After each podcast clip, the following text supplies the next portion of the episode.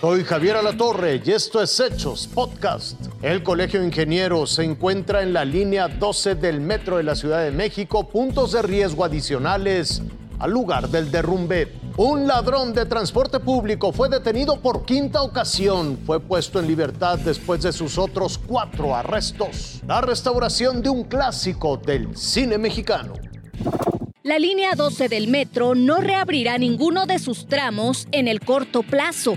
Antes de reanudar su operación deben subsanarse deficiencias en el resto del viaducto elevado, en las vías y trenes de toda la línea.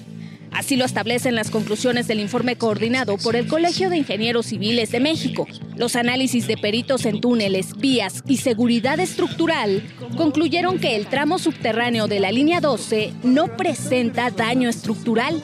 Sin embargo, no podrá reabrir por otro tipo de fallas.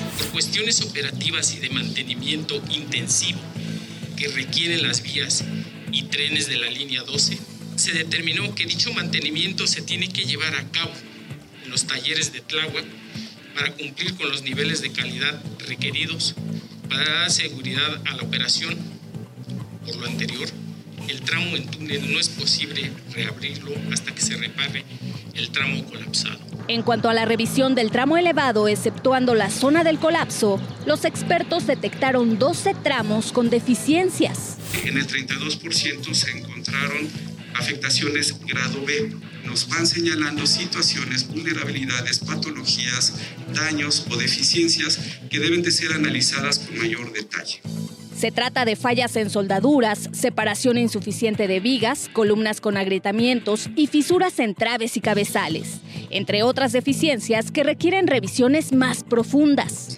De ahí la conclusión.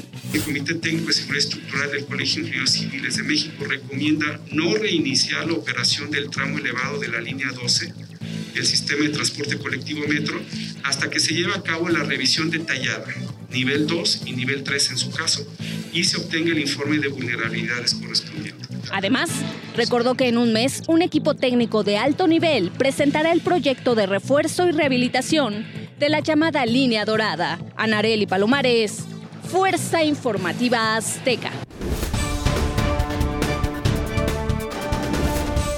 Él es Miguel Ángel N., alias El Quiquín. Este sujeto ha ingresado en cuatro ocasiones a penales del Estado de México por el delito de robo con violencia a pasajeros del transporte público. Sí, escuchó usted bien. Cuatro veces lo han arrestado y las cuatro sale libre horas después. Según la Fiscalía de Justicia Estatal, nadie presenta cargos en contra del Quiquín. La parte acusadora, los pasajeros, no acuden a las audiencias para dar su testimonio. Eso deja sin evidencias al fiscal y libre al delincuente. Esta vez, dicen, el Quiquín no tendrá salida. Guacho, va? Ustedes son bien pasaditos de págamelo. Dame tu, tu, cartera, pásate para acá, viejo. Pásame, pásate para acá, pues no estoy jugando, hijo de tu perra madre. Está lo suyo, hermanito, ¿eh? Al primer cambio de luces que vea le voy a volar su pinche madre. Pásate para allá, compadrito.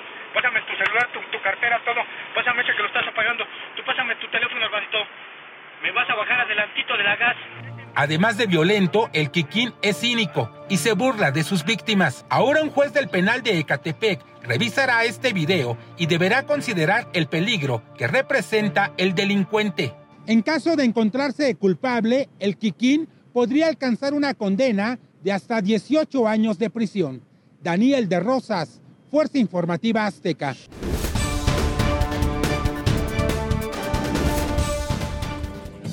Por mí lo echaron del pueblo. No, niña. Yo ya me iba de todos modos. Es una de las 100 mejores películas del cine mexicano. Río Escondido, de 1948, dirigida por Emilio El Indio Fernández, fue restaurada gracias a la colaboración entre Arte y Cultura del Centro Ricardo Salinas Pliego y la Cineteca Nacional. Participaron 22 técnicos en la restauración, en las diferentes etapas. Eh, la, eh, la, digitalización, la restauración y el sonido final lo hicimos en Churubusco. Estamos en un plan de trabajo con INCINE de nuestras películas de clásicas eh, que combinemos las dos instituciones. La restauración tardó 23 semanas.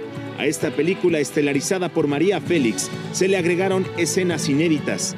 Se ha hecho una restauración apegada a las intenciones del, del, director, de Emilio del Indio Fernández, y evidentemente creo que se trata de uno de los, de los grandes tesoros de nuestra cinematografía. El filme se proyectará a partir del 9 de julio en la Cineteca Nacional.